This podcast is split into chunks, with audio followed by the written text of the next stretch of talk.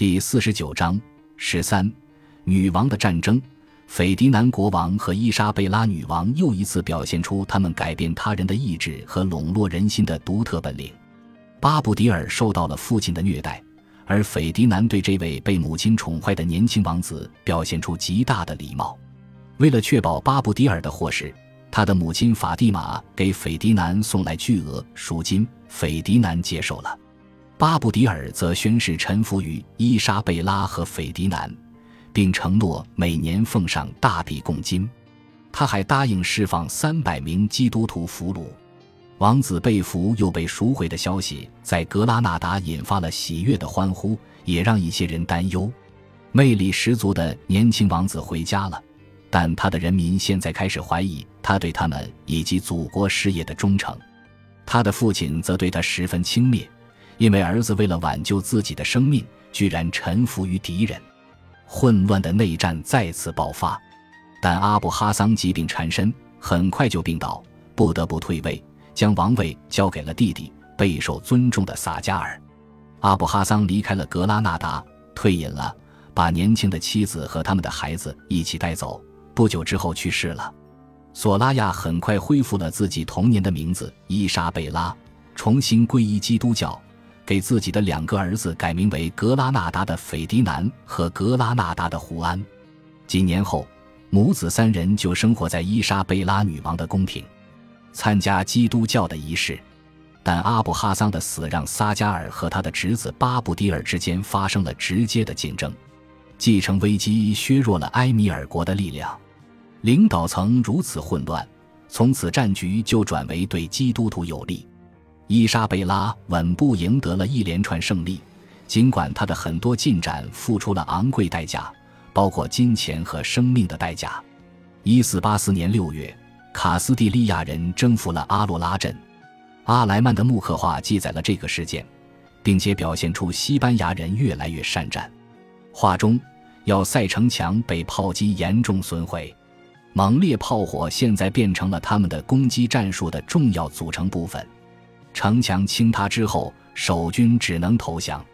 木刻画描绘了要塞司令跪在斐迪南面前，呈上城门钥匙的场面。穆斯林的表情很惊愕，西班牙人则很严肃。斐迪南和伊莎贝拉在塞维利亚过冬，筹划下一步行动。次年夏季，他们攻打并占领了科因和卡尔塔马，然后转向格拉纳达最难对付的目标之一——隆达。它坐落在一座高高的台地之上，四面全是陡峭岩壁。一个聪明的计谋为西班牙人赢得了胜利。斐迪南佯攻港口城市马拉加，格拉纳达人匆匆将可以动用的兵力调往那个方向，以保卫他们与外界的重要联系纽带。同时，加的斯侯爵率军快速返回隆达，在守军得到增援之前猛烈攻城。卡斯蒂利亚人围攻和炮击隆达，切断了他的水源。消耗战持续了两周。苏里塔写道：“隆达由国内许多最勇敢的穆斯林守卫，所有摩尔人都是英勇的战士。战斗昼夜不息，最终穆斯林战士被希望投降的妇孺的哀求和哭泣所感动，开始询问和平条件。卡斯蒂利亚人于1485年5月22日占领隆达。”这次胜利对伊莎贝拉来说特别重要，因为攻克了隆达之后，有约四百名被关押在那里的基督徒奴隶得到解放，其中一些人还是从萨拉贝鲁来的，他们身体虚弱，饥肠辘辘，需要慢慢调养以恢复健康。伊莎贝拉女王命令将这些人曾佩戴的沉重枷锁用大车运往托莱多，悬挂在他的圣约翰王家修道院外墙上，以提醒信众。基督徒曾受到怎样的折磨？隆达居民被允许留在家中，市政领导人被要求向卡斯蒂利亚宣誓效忠，向卡斯蒂利亚王室缴纳税金，并且如果得到命令，要出兵为卡斯蒂利亚王室作战。斐迪南国王承诺不干预他们的伊斯兰教信仰，并允许他们根据伊斯兰教法解决自己的争端。此后，卡斯蒂利亚人进军港口城市马贝拉。他迅速投降。事实上，在斐迪南国王驾到之前，该城的顶级官员就与他取得联系。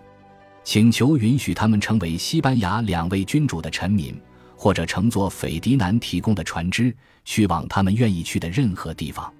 阿莱曼的木刻画表现了马贝拉的投降，画中有一名穆斯林士兵改换了阵营，向接近城门的卡斯蒂利亚人提供帮助和建议。控制隆达和马贝拉之后，两位君主决定，他们终于可以回家一段时间了。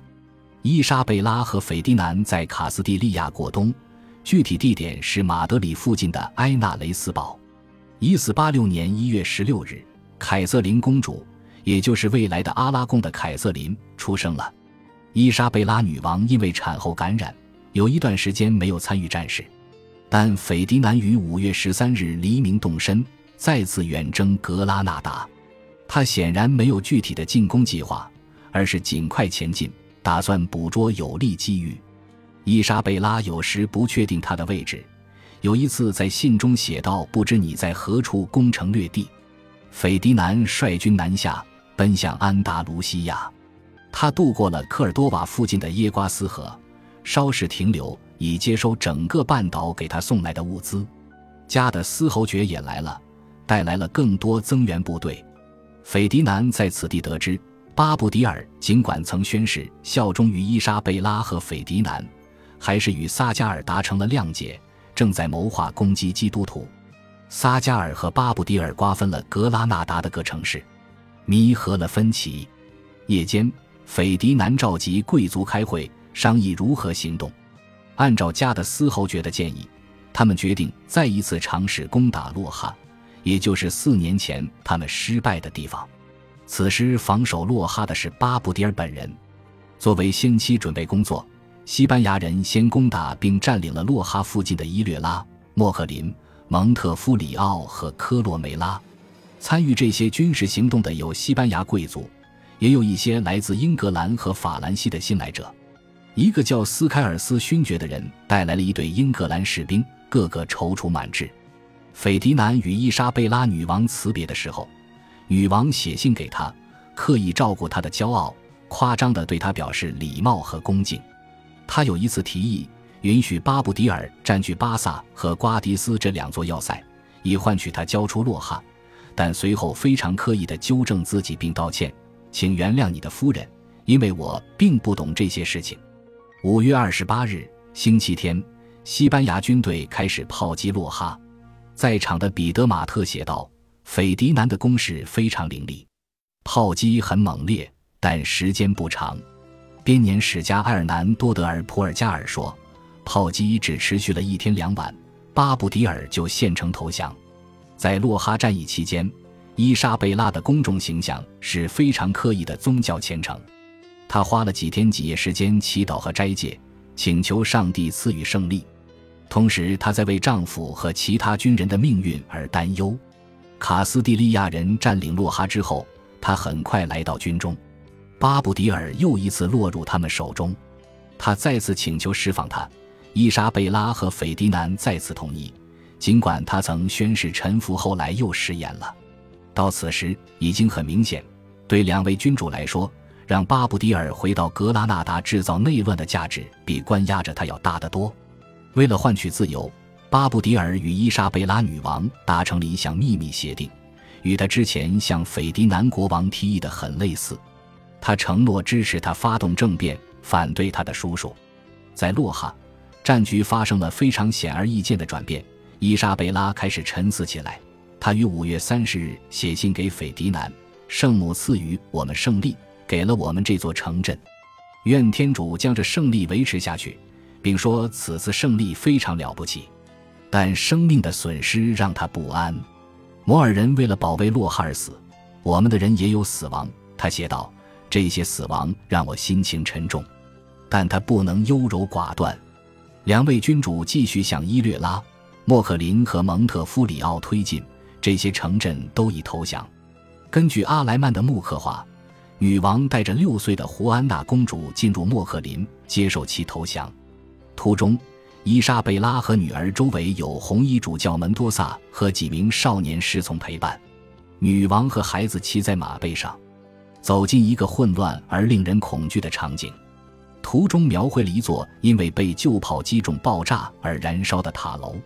据编年史家埃尔南多德尔普尔加尔说，旧炮的炮弹点燃了穆斯林的火药桶。女王返回了科尔多瓦，为斐迪南国王准备了一场盛大的欢迎庆典。他于四天后抵达科尔多瓦，因四百八十六年的战役就这样结束了。这年冬天，伊莎贝拉和斐迪南待在萨拉曼卡。冬去春来，新的作战季节开始。他们又回到了科尔多瓦的大本营。春季，巴布迪尔兑现承诺，发动了政变。一四八七年四月七日，斐迪南攻打贝莱斯马拉加。正面交锋之后，那里的穆斯林军队于四月二十七日投降。撒加尔率军从格拉纳达出发，去保卫贝莱斯马拉加，但他前脚刚走，巴布迪尔就控制了都城。这对撒加尔来说是一记沉重打击。他看到保卫贝莱斯马拉加和返回格拉纳达都没有意义，于是率军前往瓜迪斯。就这样，格拉纳达的军队被永久性的分割为两块，首尾不能相顾。感谢您的收听，喜欢别忘了订阅加关注，主页有更多精彩内容。